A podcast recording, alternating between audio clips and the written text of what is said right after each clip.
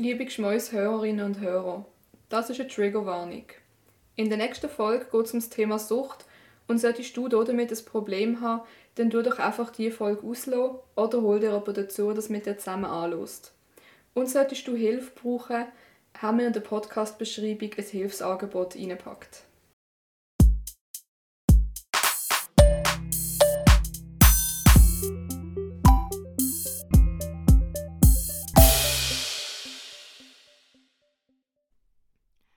Und damit willkommen, liebe Geschmäushörerinnen und Hörer, zurück zu der zweiten Folge zum Thema Sucht, moderiert von uns, der Alexa und der Sophie. Wenn ihr die erste Folge zum Thema Sucht noch nicht gehört habt und noch hören wollt, dann könnt ihr gerne eine Folge zurückspulen. Dort erzählen wir euch vor allem ein bisschen zum Thema Tabak, Alkohol und Cannabiskonsum. Ähm, in der zweiten Folge haben wir uns gedacht, gehen wir mehr ein bisschen auf Verhaltenssüchte ein, vor allem mal am Anfang. Und da gibt es ja ziemlich viele verschiedene Süchte. Genau, und die ersten Begriffe, wenn man eigentlich Verhaltenssucht googelt, die wir gefunden haben, sind ähm, Glücksspielsucht, Kaufsucht, Arbeitssucht, also der klassische Workaholic, Sexsucht und Bildschirmsucht. Bei der Bildschirmsucht wird dann nochmal ein bisschen unterschieden zwischen Internetsucht und dann noch halt die Gaming-Sucht. Ja, ja, und ich glaube jetzt auch Social Media Sucht gehört da auch noch mit rein. Es ist bei der Verhaltenssucht zum Teil ein das Problem, dass man nicht ganz klar unterscheidet. Also wir haben ein bisschen verschiedene Zahlen gegoogelt und bei der Schweiz hast du jetzt genau gemerkt, dass bei Computerspielsucht kommt als Ergebnis, dass es keine genauen Zahlen gibt, weil nicht zwischen allgemeiner Online-Sucht und Computerspielsucht unterschieden wird. Ja, und ich glaube, es ist auch ein weniger messbar. Also, was wir ja auch herausgefunden haben, ist, dass sich dort die Wissenschaft noch relativ, also, oder dass das erst später quasi auch als eine Sucht anerkannt worden ist und dass es da auch heute noch ähm, teilweise ziemlich kontrovers ist, was ist jetzt genau eine Verhaltenssucht, was nicht und ich glaube, es liegt vielleicht auch noch ein Stück an dem. Ja, ich glaube, es wird zum Teil sogar auch viel weniger ernst genommen als Substanzabhängigkeiten. Also ich glaube, wenn mir jetzt irgendwie jemand sagen würde oder so erzählen würde, ja, ich bin arbeitssüchtig, dann wäre so meine erste Reaktion so, ja, ich wünschte, ich wäre auch arbeitssüchtig, ich muss mich mega überwinden. Und das ist ja, also schon nur, dass das mein erster Gedanke ist, zeigt ja eigentlich, dass, also ich glaube auch du, wenn man dir von einer Heroinsucht oder einer Kokainsucht oder erzählen würde, dass man Alkoholiker ist, würdest du ganz anders reagieren. Ja, ich, ich glaube, dass das vielleicht auch teilweise noch damit abgetan wird, so, ja, es ist vielleicht eine Phase. Also ich weiß nicht, mein kleiner Bruder tut gerne gamen und hallo Robin, wenn du das los ist. ähm, ja, und dann hat auch gesagt, so, ja, ja, ist jetzt halt nur, ja, und ja, ja, das, das ist vielleicht eine Phase, dann hört dann schon wieder auf gamen. Oder vielleicht heisst es noch, also ja, jetzt kauft sie gerade ein bisschen viel ein, jetzt tut sie vielleicht viel online shoppen, das hört dann auch wieder auf. Ja, genau, und es ist auch, also so, ich glaube, wenn du eben so eine Verhaltenssucht hast, wie zum Beispiel Kaufsucht, dann ist es viel schwieriger, zuerst das mal das erste Mal zu erkennen, weil wir leben in einer Konsumgesellschaft, wo es einfach normal ist, dass man shoppen geht. Und dann auch der zweite Punkt ist natürlich, dass du überall mit Werbung und Angebot gelockt wirst, wo einfach deine Sucht noch fördert. Ja, das ist etwas, was ich bei mir auch ganz, ganz oft merke, dass ich mir denke, oh, das Angebot ist jetzt so gut, das ist jetzt die Prozent oder das und das, was du noch zusätzlich bekommst, wo ich mir nicht denke, so, nein, aber du brauchst es nicht. Also, ja, ich glaube, dass die Gesellschaft auch teilweise zu so Sucht verleitet. Ja, und auch, dass man es vielleicht viel weniger gut messen kann.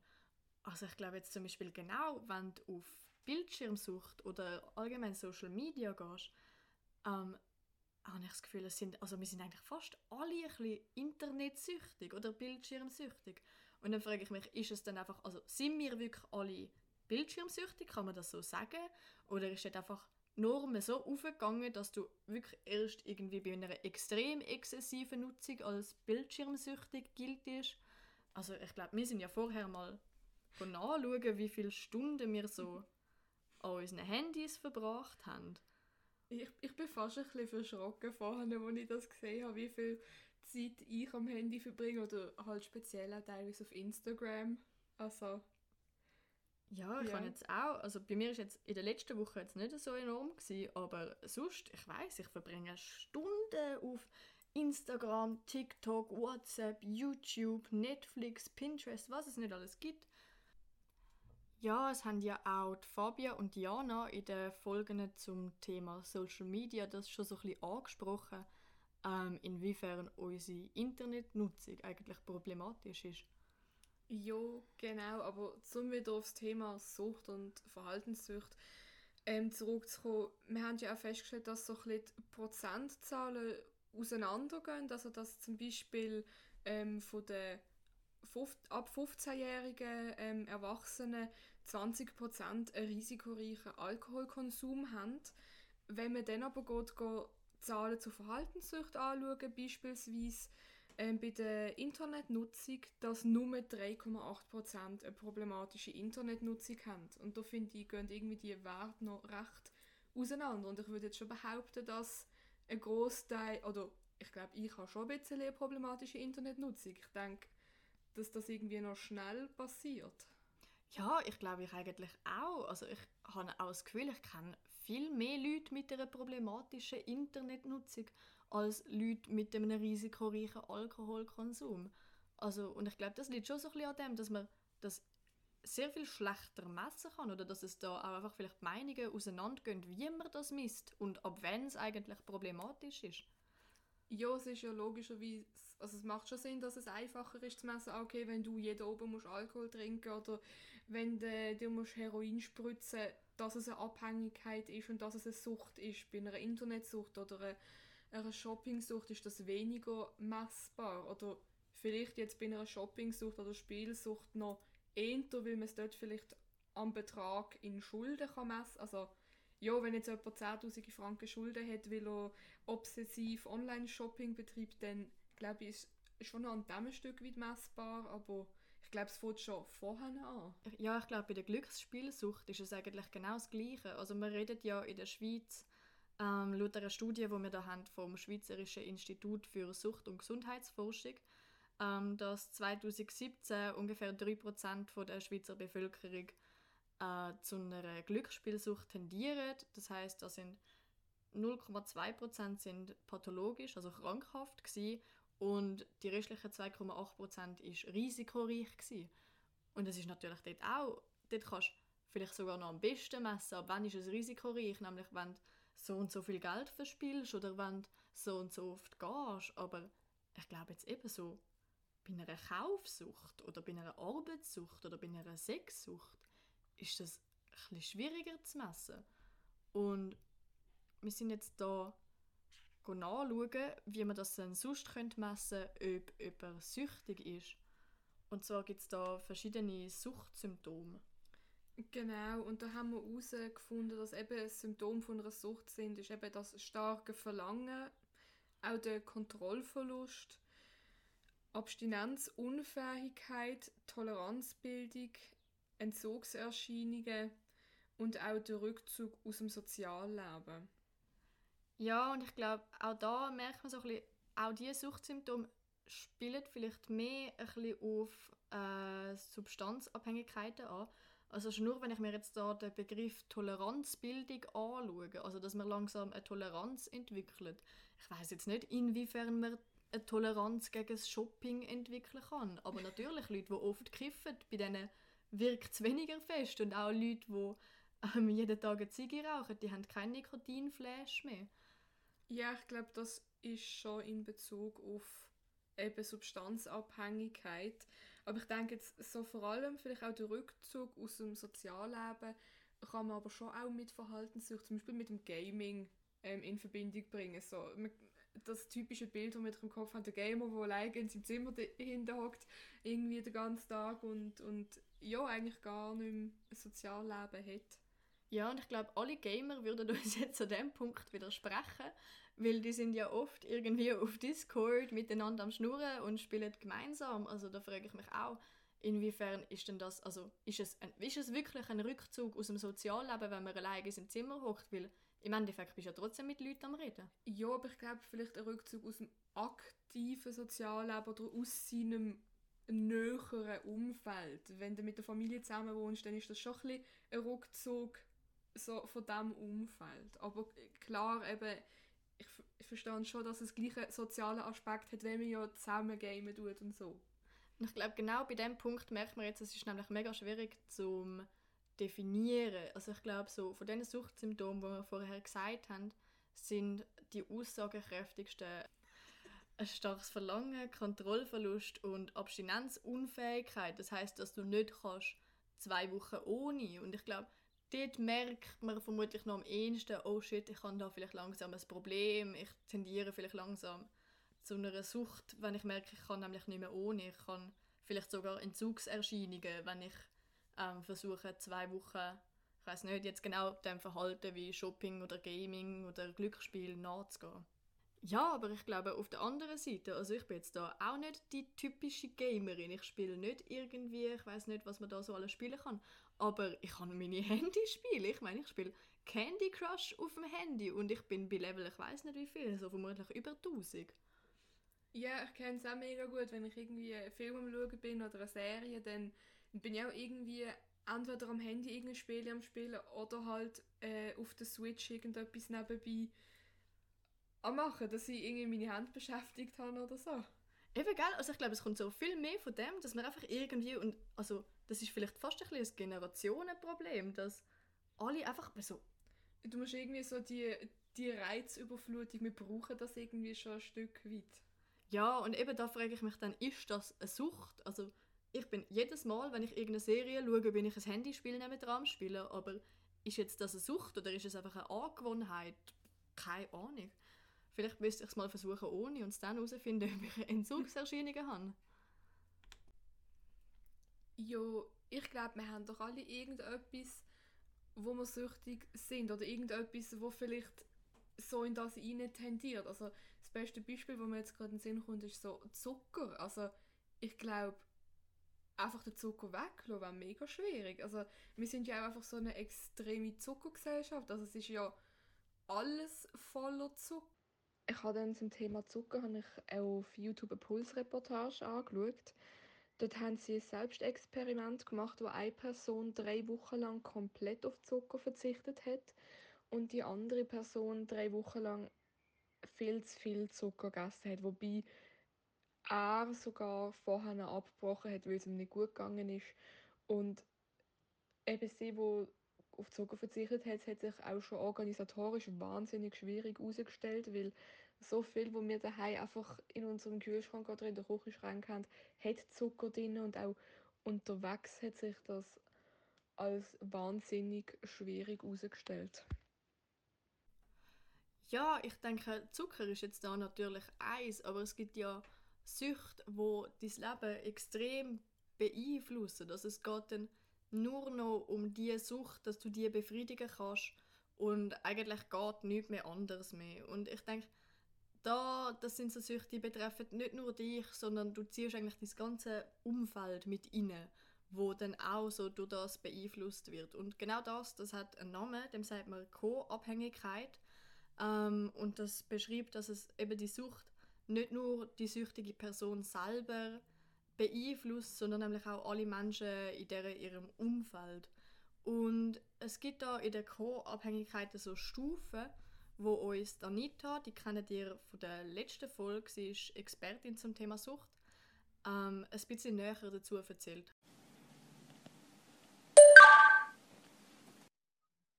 Co-abhängig sind äh, Personen, die ähm, im nahen Umfeld von den äh, süchtigen Menschen sind. Das können Eltern sein, das können Geschwister sein, das können ähm, auch Arbeitgeber und Arbeitgeberinnen sein, das können Nachbarn sein, Freunde und, und, und. Und die, so wie ich es vorher gesagt habe, also der erste Moment ist, wenn man zum Beispiel, also ganz einfach, Alkohol ist ja sehr ein gebrauchtes Suchtmittel. Wenn man äh, zum Beispiel, ähm, nehmen wir mal an, mein Bruder, ich, ich, ich bin jetzt 20 Jahre, mein Bruder ist 22 äh, und ich sehe, er trinkt ein Bier nach dem anderen, kann nächsten Tag nicht aufstehen. Dann versuche ich ihn zu schützen, dann bin ich schon in der Co-Abhängigkeit. Ich, ich, schütze ihn, indem ich, vielleicht äh, ist es so, dass er in die Schule gehen müsste oder zum Studium und irgendwer ruft an und ich sage, ah na, er hat Migräne, er liegt doch im Bett. Dabei weiß ich, er ist stockbesoffen im Bett und kann einfach nicht hingehen, ob in die Arbeit oder in die Schule oder ins Studium. Das ist schon mal so die erste Stufe von der Co-Abhängigkeit. Und die zweite ist, wenn ich dann anfange, die Bierdosen zu verstecken, zu schauen, dass kein Alkohol mehr gibt zu Hause, wenn ich Bier finde, äh, dass ich es ausschütte in die Toilette, äh, um ihn zu schützen. Und die dritte Stufe ist dann wirklich Kontaktabbruch. Dann kommt die Beschuldigung, so, du schaffst das eh nicht, du bist ja eh zu blöd dafür, du enttäuschst mich ständig und, und, und. Und das sind einfach diese drei klassischen Stufen, die in der Co-Abhängigkeit ähm, durchlaufen werden. Und meistens sind es nahe Angehörige. Ja, und ich glaube, da merkt man jetzt, äh, also wir haben vorher irgendwie von Zucker und Handyspiele geredet. Und ich glaube, das ist etwas, was du überhaupt nicht vergleichen kannst mit einer Sucht, wo wirklich über darunter gelitten hat. Also es ist ja auch ein ernstes Thema, wo wirklich Leute ähm, schwere Suchtvergangenheit haben und der ihr Leben massiv mitgestaltet hat, ähm, wo auch bisschen mehr dazu erzählen können, was da was das mit ihrem Leben gemacht hat. Und du bist ja da ein paar Erfahrungsberichte lesen von Leuten, die halt wirklich auch mit einer Sucht gekämpft haben, wo jetzt vielleicht nicht nur das Rauchen ist, sondern bisschen ernster. Willst du da ein bisschen erzählen, was du gelesen hast?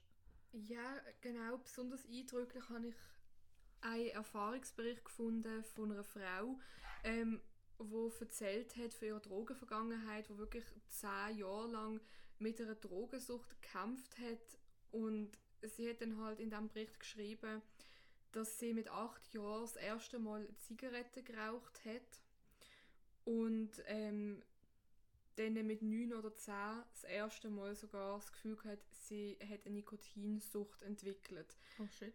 Und was sie dort auch noch geschrieben hat, ist, dass sie dann mit 11 Jahren den ersten Suizidversuch ähm, gewagt hat. Es hat nachher, glaube ich, noch ein oder zwei weitere gegeben. Und etwas sehr Interessantes, was sie dort geschrieben hat, ist, dass sie eigentlich in das hineingekommen ist, weil sie hat dazugehören. Über das haben wir ja in der ersten Folge auch schon geredet, über das Zugehörigkeitsgefühl. Und dass sie so über einen Reitverein, weil man es halt gemacht und dann ist ein Festchen und dann hat man halt einfach ein Glas Bier in die Hand gedruckt bekommen. Das finde ich jetzt aber noch interessant, dass also sonst redet man ja bei Jugendlichen so von einer Peer Group, wo du eben dann dazugehören und wo dann vielleicht deswegen anfängst rauchen aber also 8 ist ja extrem früh, um die erste Ziege zu probieren. Und 9, 10 Nikotin, äh, Nikotinsucht. Also hat sie da irgendwie noch ein mehr dazu erzählt, wie das zustande gekommen ist, oder? Sie hat dort geschrieben, dass, es eben, dass sie immer schon ein verhaltensauffälliges Kind gesehen Sie hätte immer schon irgendwie Problem gehabt oder das Gefühl gehabt, sie hätte ein Problem oder sie sei nicht genug und ist dann durch das irgendwie dort reingekommen vom Gefühl, ich bin nicht genug und, und hat dann der erste Selbstmordversuch ist dort gesehen, wo sie mal eine schlechte Note geschrieben hat in der Schule und ähm, dann gefunden hat, okay, ich bin nicht gut genug, ich, ich bin nicht wert zu leben irgendwie. Mega schlimm, ja, also... Ja, und sie hat dann dort eben erzählt, das ist ja noch so wirklich in ihrer frühen Jugend gesehen und dann später mit 16 sei dann halt eben mehr der Alkohol dazugekommen und dann halt wirklich mit Volljährigkeit, mit 18 dann auch wirklich härtere Drogen.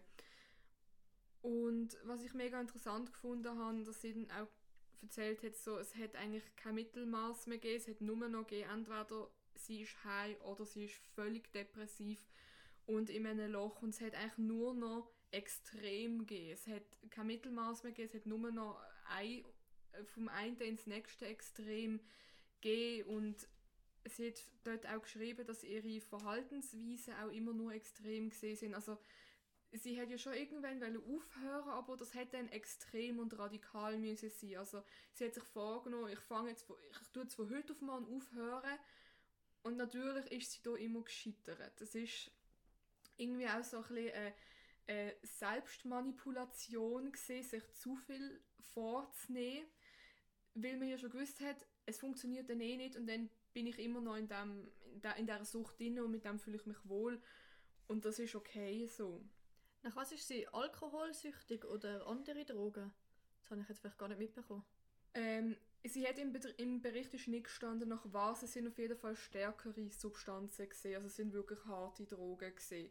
Ich nehme an, dass Alkohol dort auch noch dabei war und Zigaretten. Viele Süchte kommen ja auch miteinander. Mhm. Ähm, und es beschränkt sich ja oftmals nicht genau nur auf eins, aber sie hat nicht genau erzählt, was. Und was sie eben auch noch erzählt hat, ist, dass sie irgendwann probiert hat, um sich weniger alleine zu fühlen, ihre Freunde zu überreden, auch mit ihr zu konsumieren und hat wirklich probiert, ihr Umfeld auch dort reinzuziehen, hat ähm, äh, ja irgendwie dadurch probiert, dass sie sich nicht alleine fühlt. Und was ich eben auch noch mega eindrücklich gefunden habe, was sie beschrieben hat, sind die extreme Glücksgefühl und die Endorphinausschüttung. Es ist eigentlich gar nicht mehr, sie hat ja geschrieben, es ist gar nicht mehr um die Drogen gegangen, sondern es ist eigentlich nur noch um das Glücksgefühl gegangen und jetzt auch nicht mal nur auf die Drogen bezogen, sondern sie hat gesagt, auch zum Beispiel Yoga machen, dreimal pro Woche, hat nicht gelangt für die Glücksgefühl, sondern dreimal am Tag.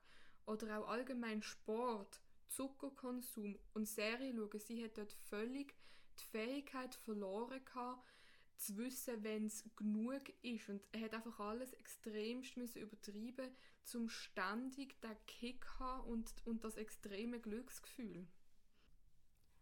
Ja, ich finde es gerade auch eine mega krasse Geschichte und ich glaube, wenn man eben zu dem nicht so einen Bezugspunkt hat, dann, kann so, also dann ist das mega schockierend. Und ich glaube, man muss sich da wirklich manchmal auch so ein bisschen in Erinnerung rufen, dass das für Leute Realität ist und dass es Menschen gibt, die wirklich mit dieser Thematik kämpfen.